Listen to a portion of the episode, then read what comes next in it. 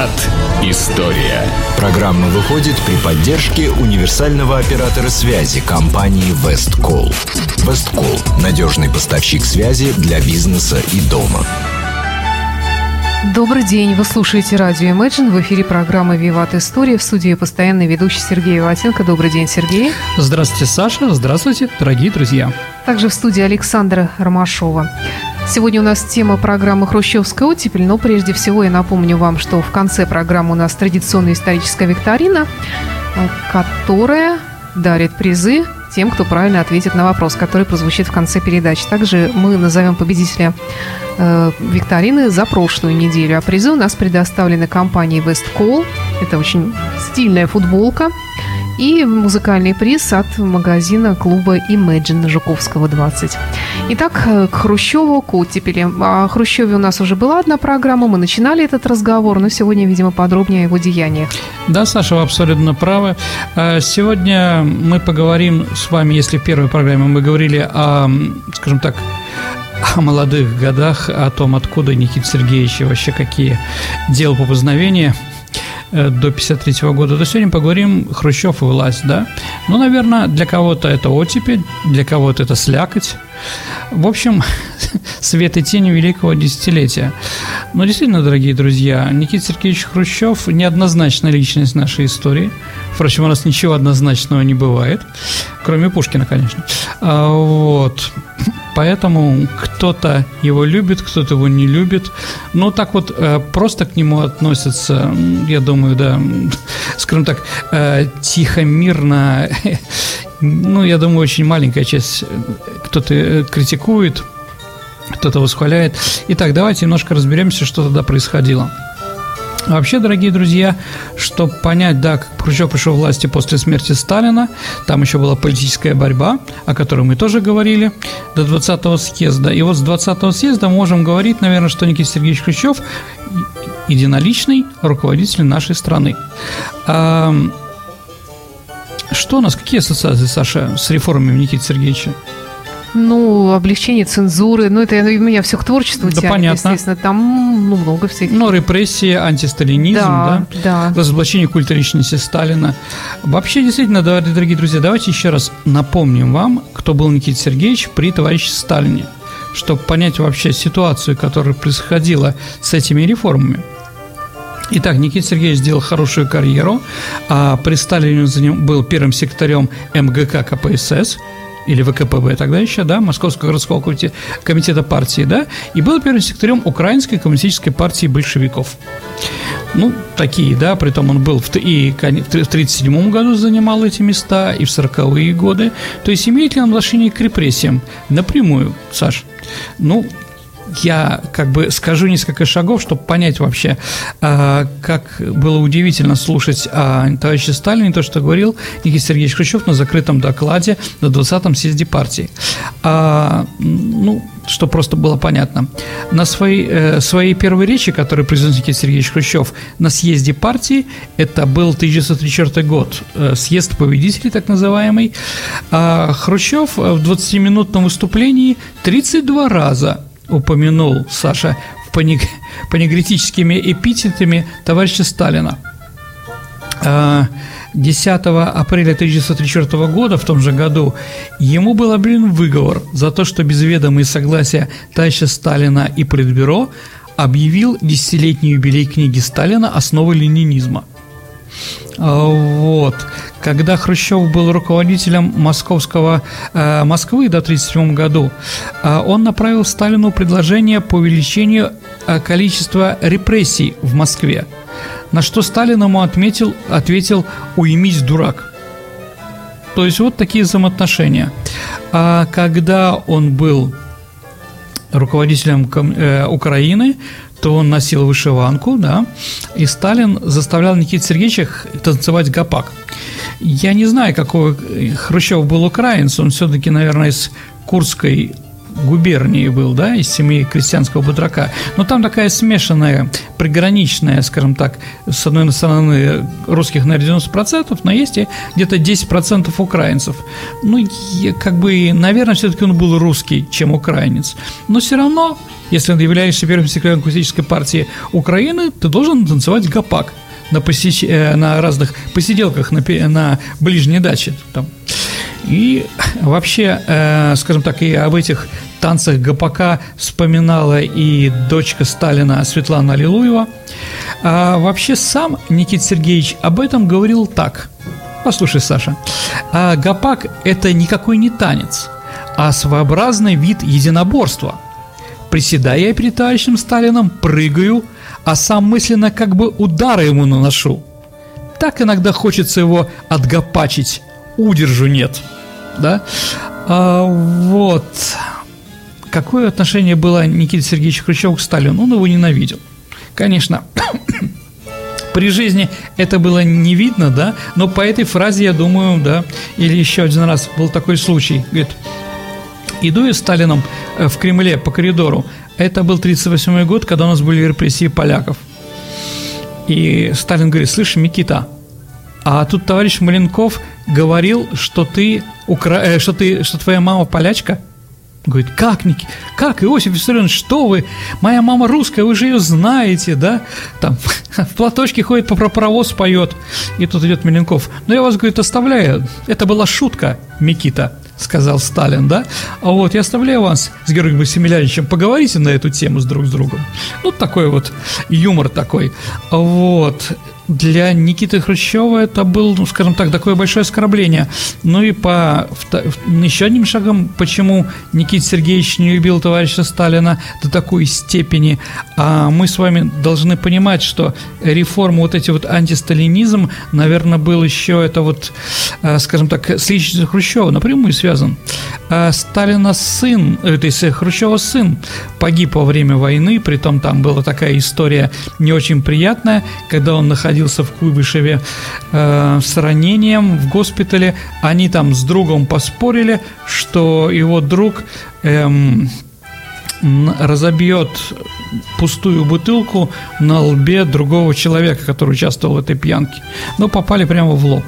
Так или иначе, говорят, что Никита Сергеевич очень просил за своего сына. Но, как известно, товарищу Сталину а было все на родственников и на своих тоже. Вы знаете, как он отнесся к Якову Джугашвили, да? Мы лейтенанта на фельдмаршала не меняем, это известная фраза. А, все были репрессированы, у всех руководителей политбюро кто-то был репрессирован, но так или иначе у Никиты Сергеевича было много личного, чтобы не любить Иосифа Исарионовича. И вот на 20-м съезде все это началось. Вообще, почему начали, э, скажем, как мы можем говорить про эпоху Никиты Сергеевича Хрущева? Ну, наверное, там было очень много положительного, либерального и прочее. Почему? Ну, народ устал, дорогие друзья, устал от жутких войн, от репрессий. Все время как бы, ну, народ мало волновал руководство нашей страны, но также и устала наша бюрократия, устала и партия, партийный аппарат, и государственный. Вообще, если мы говорим про Никита Сергеевича, надо понимать, что в своих реформах, своей власти он опирался на бюрократию. То есть он был человеком бюрократии. Если Берия пытался сократить влияние бюрократии, партийной, мы уже с вами говорили, э, скажем так, сокращал спецпайки, э, секретные в конвертах зарплаты, то Никита Сергеевич, наоборот, все это возвращал и прочее. То есть он дал такой позыв, э, позыв э, бюрократии, что все, бюрократия может не бояться – да, высший партийный аппарат может не бояться. Никаких репрессий не будет. Делайте, что хотите. Пора уже как бы, да, э, скажем так, не то что отдыхать, да, но немножко расслабиться и поэтому бюрократия была всегда за ним. То есть мы тут говорим, что он был от народа, что эти реформы были, э, скажем так, он желал, чтобы народ жил хорошо. Да, он, конечно, желал, но в первую очередь опирался не на народ, не на народ. Никто не опирался на народ, да? Не, ну, он не опирался ни на репрессивные органы, ни на оборону, да, он опирался как раз именно на бюрократию. Итак, что, почему вот так вот, скажем так, было много разного? Вы правильно, Саша, сказали про культуру. Там было много, скажем так, разных вещей, которые были, э, скажем так, и положительные, и отрицательные. Ну, из положительных, давайте скажем так, э, начали, э, скажем так, он освободил, ну, во-первых, был уничтожен ГУЛАГ, да, если uh-huh. мы говорим, и оттуда пришли многие известные люди, в том числе, конечно, э, без, без Хрущева невозможно было, в смысле, Александр Исаевич Солженицын. Понятно, что человек, перешедший через репрессии, и его один день из жизни Ивана Денис, Денисовича, конечно, э, перевернул ситуацию в русской литературе, и в русском обществе, и в культурном пространстве. А, действительно, многие э, режиссеры о многих вещах стали говорить совершенно по-другому, да, новые спектакли. Э, поэзия появилась. Если поэзия при Иосифе Виссарионовиче это было восхваление э, коммунистического светлого и так далее и тому подобное, то здесь уже появился и любовь, извините, любовь, возможно, и поэты того периода, ну, кроме Бродского, да, Бродского не берем, тут немножко другое, ну, скажем так, а, около государственные, около аппаратные, да, поэты, это и Евтушенко, и Белла Ахмадулина, и Роберт Тождественский, и Андрей Вознесенский. Это, конечно же, а, скажем так, они могли говорить не только то, что от них требовали, да, но и что-то еще другое. Да, действительно, появляется первый нормальный литературный журнал да, во главе с Твардовским. Это «Новый мир», я думаю, все его читали, зачитывались. Им очереди стояли в библиотеке, чтобы почитать что-то свежего, а, много интересного. Было открыто много, э, скажем так, новых для нас авторов, таких как Хемингуэй и Ремарк. Именно в это время они появляются, стали у нас печататься, естественно. Так или иначе, действительно было сделано много хорошего. А с другой стороны, атака на Пастернака – вот это вот, скажем так, ну, жуткая, конечно, фраза, я Пастернака не читал, но скажу, вы знаете, да, там, или как э, рабочие из красного серпа молота. Мы, конечно, не смотрели фильм «Застава Ильича», мне 20 лет, да, но, слушая, Никита Сергеевич, ваше выступление по этому поводу, мы полностью одобряем вас. Понимаете, ну это ужасно. Почему такие вещи происходили? Ну, наверное, дорогие друзья, надо понимать, что в это великое десятилетие страной управляли люди неграмотные. Да, от Сахи, от станка и прочее, да, Никита Сергеевич имел высшее образование, он закончил институт красной профессуры, но понятно, что он там ничего не учился, это было такое партийное, да, для бюрократии. Господи, кто там еще? Вячеслав Молотов, министр иностранных дел, закончил два курса, по-моему, Политехнического института в нашем городе. А, Каганович вообще без высшего образования. И вот эти люди, которые действительно, они из бедных семей, да, там, кто откуда, и у них были такие же отношения к культуре, они вообще культуру не понимали. И вот эта ситуация, которая произошла 1 декабря 62 года, да, на знаменитой выставке в Манеже, да, где, где Никита Сергеевич э, нап, стал нападать на известного скульптора, который недавно умер, Эрнста Неизвестного, да, э, обзывая его разными словами, да, и плохими. А, правильно сказал Дернс, неизвестно ему в ответ, что, извините, Никита Сергеевич, вам говорили, что вы понимаете что-то в культуре. Это неправда, вы ничего не понимаете. И вообще, не, не ваше это дело. А, Никита Сергеевич, может, внутренне сокращ... э, понимал это, а с другой стороны, он, конечно, внутри взорвался. И вот эти вот крики, да, обзывание его плохими словами. Но почему, скажем так, да, э, э, сам неизвестный говорит, что Хрущеву накануне сообщили, э, накануне того, как он приехал в Манеж, сообщили о разоблачении в издательстве искусства, Саша, послушайте, да, о разоблачении в издательстве искусства группа гомосексуалистов – вот, да, поэтому Никита Сергеевич как бы э, влекомый вот этими разоблачениями как бы начал оскорблять и Эрнста Неизвестного и прочее, прочее, прочее. То есть действительно свет и тени. Свет и тени великого десятилетия. Тут с культурой, э, скажем так, очень много хорошего, очень много плохого. Э, в экономике, что действительно мы можем поставить в плюсы? Давайте рассмотрим те, та ситуация, которая была. Ну, плюс, конечно, это вручение паспортов крестьянам, Саша. То есть крестьяне, колхозники были без, э, ну, скажем так, на уровне крепостных, они не могли э, покидать деревню, должны там жить, быть ужасная ситуация. Э, появились пенсии колхозникам. потому что до этого люди вообще не получали ничего. Э, уменьшились э, налоги с личного участка. Если вы помните, у нас была передача про Иосифа Виссарионовича послевоенного, да, который на каждую яблоку, яблоню ввел налог, да, стало немножко тише. Э, почему именно с сельского хозяйства он начал? А потому что в нем понимал, он секретарь э, э, ЦК КПСС был, ответственный за крестьянство, за сельское хозяйство. Он видел весь ужас, который там творится. Поэтому решил немножко, скажем так, ослабить хватку, потому что действительно все, дорогие друзья, наши правители, и советские правители, и царские, и прочее, они видели крестьянство, наше сельское хозяйство как фундамент или место, откуда можно черпать ресурсы, как людские, так и финансовые и прочее. Я, мы будем еще говорить про Александра Третьего, но я напомню, что э, Трансип построен как раз на налоги, взятых с крестьянских общин. То есть откуда брались деньги на строительство всех этих гигантов, да? Также было и при Иосифе Виссарионовиче, и при Никите Сергеевиче тоже – так или иначе. Но освоение целины – это достаточно спорное. С одной стороны, да, а, увеличили количество пахотных земель. Но надо понимать, дорогие друзья, э, во-первых, э, это были не брошенные земли, это были земли католик, э, извините, кочевников-казахов, да, которые просто там кочевали. И уничтожение, скажем так, то, что они распахали, это значит уничтожение эм, скотоводства, потому что до этого там были отары с баранами, отары с лошадьми, с коровами и прочее. Вот, теперь им было некогда. Э, громадное количество людей было поднято и насильно отправлено в новые земли. Да, им там полагалось по пол гектара земли для личного собственности, там многие другие вещи, но это был удар. Наша деревня, которая после того, как э, были репрессированы там 11% э, кулаков и подкулачников, так называемых, громадное количество людей, погибших во время Великой Отечественной войны из села, да, а теперь они были забраны э, и отправлены, и брошены э, на север Казахстана, там обживать его, да? Эти люди откуда? Из города туда ехали? Нет, конечно. Это были сельские жители, которые жили в Нищерноземье или в каких-то местах других.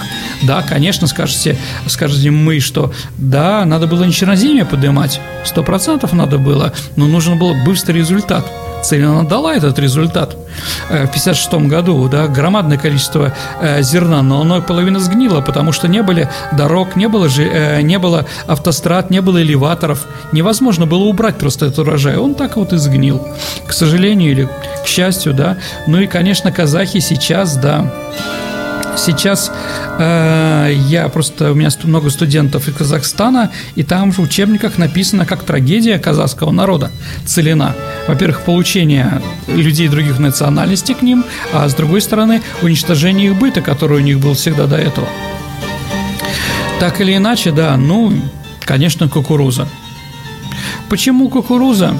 Ну, с одной стороны, мы, у нас все время говорят из-за того, что он съездил в штат Айова и увидел, как кукуруза там плодится в Соединенных Штатах Америки, это правда. А с другой стороны, скажем, что когда он был первым секретарем Коммунистической партии Украины, кукуруза помогла не умереть с голода этого региона. Ну вот кукуруза, конечно, вещь хорошая, но она не везде растет кукурузу, да, но а был приказ ее сажать везде, до Архангельской области. Конечно, там у нас есть идеи Мичурина, там, да, о том, что и на Северном полюсе будет яблоки цвести, да, это здорово, конечно, но надо понимать, где мы сажаем кукурузу, которая взросла там на 5-10 сантиметров, вместо двух метров, которые от нее ждали, а на этом месте до этого была картошка. Но я слышала, что вообще помимо кукурузы там были и другие тоже растения, по-моему, даже рапсы, и вот этот вот сорняк, от которого теперь мы борщевик. нигде не можем, борщевик, э, да, тоже появился в это верно, время, да. как кормовая да, культура, которая да. теперь поразила даже Ленинградскую область он в изобилии. Быстро, он быстро, Саша, мутировал. Страшная да. вещь вообще. Угу, да, и с ним бороться там, или это актидия, или как она там называется, еще там, которую мы тоже засадили, юг. То есть, действительно, много сорняков, много было непрофессионального. Почему? Ну, потому что Никита Сергеевич был непрофессиональный. Как бы и вот эта идея Трофим Дмитриевича Лысенко, который говорил, что он там даст, э, достаточно быстро громадные урожаи. К сожалению, это было не так. К сожалению, те люди, которые там возла... тогда нас э, возглавляли, они, ну, скажем так, для них были семиминутные цели какие-то более важные, чем все остальное. И вот кукуруза. На Невском проспекте, Саша, был построен кафе, значит, да, э, кормилица, по-моему, как так называлась, или житница, да, где все было из кукурузы кормили и прочее. Еще раз, кукуруза вещь хорошая, но только в тех местах, где она растет. И, наверное, правильно. Никит, э, я не знаю, может, меня поправить, дорогие друзья, но, по-моему, в нашей стране только один памятник Никиты Сергеевича есть. Это памятник в районном центре Гулькевича Краснодарского края, где он с кукурузой стоит вместе, да? Ну, в Краснодарском крае, наверное, кукуруза должна расти хорошо. Ну, наверное, еще есть э, у него в, в Курской области, э, есть еще в том, в Калиновке, по-моему, это называлось, даже пункт, где он родился, там еще бюст на родине героя, да? А, вот, но памятников больше нет. Ну и кукуруза – это уничтожение еще пара. Саша, знаете, что такое пар? Кто? Пар. Это... В каком смысле? Пар – это, Саша, сельскохозяйственный термин. Э, чтобы земля не скудела, половина из нее находится под паром э, в год, ну, да, да, отдыхает, да. отдыхает. Ну вот при Никите Сергеевиче было много, э, с паром начали бороться. Так или иначе, да, в 1963 году у нас стал черным годом нашего сельского хозяйства. А в, этот день, в этом году мы закупили зерно за границей в Соединенных Штатах Америки. Как сказал престарелый Черчилль, он был острый человек, да, я думал, что я умру от старости, а теперь я думаю, что я умру от смеха, потому что Россия, которая кормила весь мир, сейчас начинает закупать сельское хозяйство, э, зерно из-за рубежа. А, вот. Все эти вот вещи, конечно, не давали хороших, нужных результатов. И в сельском хозяйстве, еще раз, началось все хорошо, закончилось плохо. Вот такой Хрущев везде, да? Солженицын с одной стороны, а с другой стороны, э, скажем так, э, борьба с Пастернаком, но его не убили, не выслали, но из-за этого он умер, сто процентов. Я, конечно, понимаю, ну, никто же не читал на самом деле думаю, что и Хрущев не читал э, доктора Живаго. Просто не понравилось тем, что его напечатали за рубежом. Ну, могу сказать свое мнение, как бы личное, оно субъективное, я сразу прошу всех извинения. Пастернак гениальный, э, гениальный поэт, э, отличный переводчик, да, но как банальное достаточно. Доктор Живаго ну, не очень сказал бы гениальное произведение. Если мы говорим об интеллигенции в гражданскую войну и пред, предреволюционное время, то, наверное, мы должны вспомнить, наверное, Горького, который написал еще более интересное произведение э, «Жизнь Клима Самгина». А, вот, почитайте, это такое издевательство над нашей интеллигенцией, так Горький над ней глумится.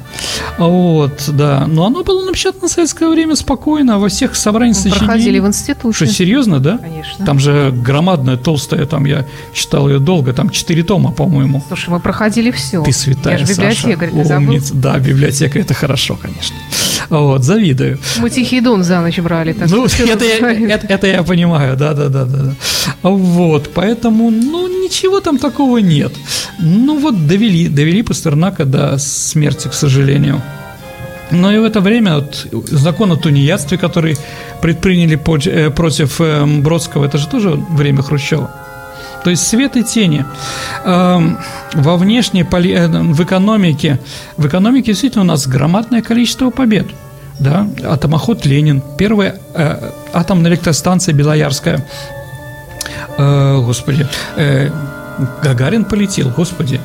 Да, братская ГЭС и много других разных вещей. Действительно, мы сделали многое, большой шаг вперед. А с другой стороны, скажем так, появляются, ну, такие вещи, которые просто невозможны. А, э, вот, э, скажем так, уничтожение, унич... Э, ну, вот, Саш, знаете, такое, что такое слово «дембель»? У вас, Конечно. когда вы с, с молодыми людьми общались, не бойся, немного говорили, дембель в нашем понимании, Саша, это э, увольнение в запас после двух лет, или сколько сейчас-то год служит, да, из армии. Слово демили, демобилизация, или слово дембель появилось при Хрущеве, когда он сократил нашу армию. То есть она была громадная, после войны еще не сокращалась. И он сократил ее очень хорошо. Другой вопрос, что действительно нам не нужна была такая большая армия. А когда он сокращал офицеров, которым служили, им не дали ни квартир, ничего, ни пенсий. Они просто приходили вот, да, на пепелище, что ли, да? уничтожение, э, уничтожение нашего флота. У нас были громадные линкоры, если американцы их оставили, э, скажем так, э, на сохранении, потом туда поставили ракеты средней дальности, там на линкор Миссури, например, там, или что там, авианосец и прочее, то мы уничтожили на иголке буквально все эти наши вот громадные корабли. И таких вещей было много. Эм, да, действительно, мы, скажем так, власть немножко повернулась э, в сторону народа. Это правда, это правда. И, конечно, наверное, самое известное – это хрущевки. Конечно, люди жили непонятно где после войны, все это было ужасно. И вот 54 миллиона человек, Саша, 54 миллиона человек переселились в хрущевки – да, конечно, там, как шутили, не совместили только пол с потолком, да, а, вот там туалеты и все было маленькие, но, как лично сказал Никита Сергеевич Хрущев... Почему же ты говоришь об этом в прошлом а, времени? Нет. Они есть и по минуточку, сей день, они, они есть. никуда не делись. Правильно. Кстати, Хрущев рассчитывал на 25 лет до построения коммунизма. Я знаю, да. А, вот. Ну, это проблема, наверное, сегодняшняя, чем Никита Сергеевич Хрущева. Это шаг был вперед. Конечно. А, да, так вот, извините, Саша, ну вы представляете Никита Сергеевич Хрущева такой а, маленького роста, достаточно полный, да, вот, широкий человек. Так вот он сказал, когда ему сказали, что очень маленький туалет, говорит, я влез лично проверял на себе унитаз. Да, поэтому, да, нормально. Вообще, если мы говорим про Хрущева, про, про Хрущевки, э, надо сказать, что впервые люди познакомились с горячей водой до которой стало у нас, да, все-таки их не было, ну, в сталинских домах было, да, но достаточно маленькое, появляется теперь, и уничтожаются коммуналки, теперь они живут не в коммуналке, а личной семьей, о семье вспомнили, ведь э, при, ну, скажем так, э, при начале строительства социализма семья считалась пережитком прошлого, как бы люди на производстве, да, а, вот, управдом друг человека, помните эту фразу, да? Конечно. А, вот, да. Никита Сергеевич действительно дал, теперь появляются, а, появляются а, ванные, ну, где как там, где сидячие и прочее, но это тоже был шаг вперед, абсолютно. Да, были маленькие кухни, были, скажем так, ужасная, ужасная архитектура. Кстати, из-за малограмотности Хрущева была уничтожена Академия архитектуры. Он сказал, слишком много, слишком дорого. А вот, ну вот эту Хрущеву, о которой мы говорим, нашу, это ее, кстати, придумал Ле Корбезье а идеи, сколько метров нужно человеку для, для того, чтобы прожить жить нормально, это придумали немецкие гигиенисты, социал-демократы в конце 19 века. То есть это все было рассчитано. Кстати, один из главных строителей Хрущеб в Москве был Лагутенко, дедушка всем известного, да, э, товарища. Господи. Вот, это был шаг вперед, это был шаг вперед сто процентов. Да, конечно, хочется э, сравнить, сейчас, наверное, все, всем не нравится это, но давайте сравним, что было до этого. Конечно. Вот, поэтому шаг вперед здесь тоже был определенный. А дальше Никита Сергеевич Хрущев сделал два выходных, суббота и воскресенье. До этого было только воскресенье. Да, ну там появилась такая вещь, как черная суббота, которая бывает там раз, по-моему, там в месяц или раз в два месяца. Но все равно это тоже был шаг вперед. Да, теперь работали не 7 часов, а 8.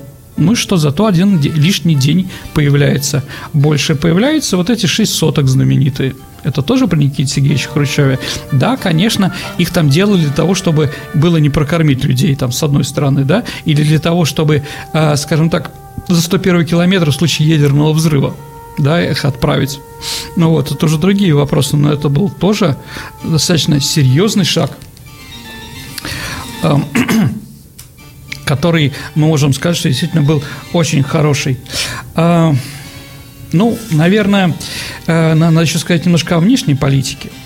Ну, внешняя политика тоже, она странная. С одной стороны плюсы, а с другой стороны минусы, да? Да, но если мы говорим про экономику, давайте про внешнюю политику немножко попозже, да? Закончил, тоже началось все хорошо, а закончилось расстрелом, э, расстрелом в Новочеркасске расстрел людей, которые вышли на демонстрацию, потому что в этот день сократили зарплату и увеличили цену на мясо. практически в один день. В Новочеркасске это произошло. Но да, и директор еще пошутил, да, а вот, что нету мяса, ешьте котлеты. А, ну да, а после этого народ был расстрелян. То есть, как видите, здесь тоже такие вещи достаточно странные. Ну а внешней политики, ну вот с чего началась его внешняя политика? Эм, наши вывели войска из Австрии. Ведь Австрия тоже была из четырех секторов, и, возможно, там, да, а, ее ждала участь э, Германии, когда, которая была поделена ФРГ и ГДР. Да. Вот вывели все войска, сделали нейтральной э, Австрию, и, по-моему, только все выиграли от того, что Австрия является нейтральной страной. А дальше заключили мирный договор с Италией, то есть после войны. А, это был тоже шаг вперед. А дальше, э, скажем так, э, поменялись, обменялись послами с Японией и с Германией, с ФРГ. Конрад Аденару приезжал, и как раз в 1955 году все немецкие пленные, которые были здесь, они были отправлены на родину – да, ну, японские тоже. Но с Японией, дорогие друзья, у нас так не подписан мирный договор послевоенный, да, потому что мы э, отказались подписывать Сан-Франциский договор, договор по той причине, что от, от Китая должно его подписать Чай Канши, а не Мао Цзэдун. То есть мы сделали такое. Если бы подписали, у нас не было бы проблем э, с четырьмя островами, которые вот спорные считаются, так или иначе. Вот, то есть начали достаточно хорошо. Поездки на самолете в США, э, встреча с, сначала с Эйзенхауэром, потом с Кеннеди, да, и многое другое. Ну, закончилось все действительно разными вещами. Э, сразу скажу, дорогие друзья, э, я в прошлом в прошлом году ездил в Соединенные Штаты Америки. Э, так вот, э, не, нету доказательства того, что Никита Сергеевич Хрущев стучал ботинком в Организацию Объединенных Наций. То есть все говорят, что видели. Это как, дорогие ленинградцы, люстра в Елисейском магазине. Все ее помнят, но ее никогда там не было, понимаете, да? Вот, так же и здесь. Покажите, докажите съемки. Снимали же ведь. А ее действительно там не было? Не было не было. Откуда же тогда люди помнят? Слушайте, ну это... С театром друг... перепутали. Ну, правильно, Саша, умница. Там есть еще на, на этаже вер, вер, наверху театр сатиры, театр комедии академический. Но он до этого сатиры назывался просто, Саша. Разве? Да, доверьтесь. Вот, как бы, да, там действительно хорошая люстра, но люстры там не было. А в нашей молодости, в моей молодости, Саша, а в 70-е годы юности, да, а, наверху, а, наверху на потолке были, а, скажем так, лампы дневного света, такие квадратики, как помню. Ну, в Елисейском магазине в Москве есть люстра. У нас ее нет. Ну, не, так или иначе, да. Ну и вот ботинка тоже не было. Вроде он, у него в руках были эти, как называется, господи, э, часы, да, и он часы разбил. Ну, так или иначе, вот есть такое. То есть не все, а что говорят Никита Сергеевич, это правда. С другой стороны, конечно, это Карибский кризис, который привел, ну, к ужасам, о чем разговор, э, чуть ли ядерной войне, и, конечно, стена – стена в Берлине. Ну, давайте так, мы даже сделаем передачу с вами, Саша, и про Карибский кризис, и про стену. Давно есть, пора. Да, про 60-е годы, вот внешняя политика нашей страны. Так или иначе, все устали от Никиты Сергеевича Хрущева. Да? Что бы он ни делал, интеллигенция устала из-за Пастернака, из-за того, что научил, как писать и прочее, любил собираться с писателями и прочее. Бюрократия, потому что он разделил э, партийное руководство, там совнархозы появилось, то есть все права бюрократии в центра были нарушены на места бюрократов переводили в Кустанайскую область жить э, и работать из Москвы. Понятно, им тоже не нравилось. Внешняя политика, которая привела к жутким вещам, да, к ядерной бомбе. Экономика. У нас, извините, белого хлеба не было в магазинах на улице Горького в 63 году и прочее, прочее, прочее. Поэтому Никита Сергеевича, конечно, сняли. Ну и последнее, наверное, что его, в чем ему э, обвиняли, да, на пленуме снявших Хрущева, товарищ Суслов указал на его недостаток, состоящий в том, что он превзошел Сталина по портретам и фотографии в газете за год. Э, товарищ Суслов сказал, что для Сталина этот показатель был равен 10-15 фотографиям и портретам в газетах, а для Хрущева 120-140. Притом опять-таки, Хрущев, наверное, терпеть не мог, когда его сравнивали с Сталином. Э, Суслов еще добавил, что товарищ Сталин был герой соцтруда и герой Советского Союза. Кстати, герой Советского Союза он ни разу не носил. Только ему его звезду героя э, при, пристегнули, когда он уже в гробу лежал. Да, до этого не было. А Никита Сергеевич был трижды герой социалистического труда понимаете, да, тоже. Но то, что не хватало, да, был культ, но была и личность. У Хрущева, конечно, личность была не такая, как у товарища Сталина, но и время было немножко другое. И, наверное, дорогие друзья, главная заслуга Никиты Сергеевича Хрущева, Саша, знаете какая? Что когда его сняли, его не расстреляли. Вот это, наверное, да, он изменил ситуацию в стране, изменил ситуацию с властью. Стало все-таки попроще попроще. Ну а потом произошел застой, а о застое мы с вами еще поговорим, конечно. Итак, конечно, еще э, разные народы ему благодарны, да, где у нас есть площади Хрущева, да, в Нальчике, в Грозном, да, э, в тех местах, да, те э, те люди, которых, которых он вернул к себе из Казахстана, э, вернул на свое проживание в Казахстане. Это балкарцы, чеченцы, ингуши, да. Но Какие-то народы он не вернул, как немцев, э, немцев, э, крымских татар и там турок, месхетинцев, но основном, конечно, сделал. И народы Кавказа ему благодарны. Еще раз, вот такой разный он абсолютно. Ну, Саша, наверное, нам уже надо заканчивать, у нас время, да, я понимаю. Да, у нас э, постепенно заканчивается программа, нам нужно перейти к викторине. Давай, да. Сергей, тогда подведем итоги прошлой угу. недели. Да. Что у нас было? У, у нас, был... был Иван VI. Да, у нас был его вопрос, трагическая судьба. что Шлиссельбург – это ключ город, а какой, э, э, какой город Петр I называл замком городом? Это, называется, Шлоссбург или Ниншанс. У нас есть победитель, Саша? Да, у нас Николай Николай Андреев. Вот так вот представился Прекрасно, наш слушатель. Э, он получает приз от музыкального магазина клуба Imagine на Жуковского 20 и приз от наших друзей компании Westcall – это фирменная футболка Весткол, очень красивая и стильная. И точно такой же приз получит тот, кто правильно ответит на вопрос сегодняшней викторины. Угу. Напомню прежде всего, что ваши ответы нужно будет оставлять на нашем сайте imagineradio.ru прямо в анонсе программы «Виват История» в ближайшее время, ну или он там обновится, появится, или просто прислать ответ у нас есть, прислать вопрос, такая вот кнопочка. В общем, найдете, если захотите. Угу. Только не забывайте, пожалуйста, представляться и указывать номер вашего телефона, а то иначе мы не сможем вам вручить приз. Итак, дорогие друзья, Никита Сергеевич Хрущев похоронен на Новодевичьем кладбище в Москве. А, так вот, вопрос такой. Назовите автора надгробия памятника Никите Сергеевичу Хрущеву на Новодевичьем кладбище. Итак, ваши ответы ждем на нашем сайте imagineradio.ru. Сергей Иватенко, историк, ведущий программы «Виват История» был в студии радио Imagine. Спасибо, Сергей. До встречи. До свидания, дорогие друзья. До новых встреч. Программа выходит при поддержке универсального оператора связи «Весткол».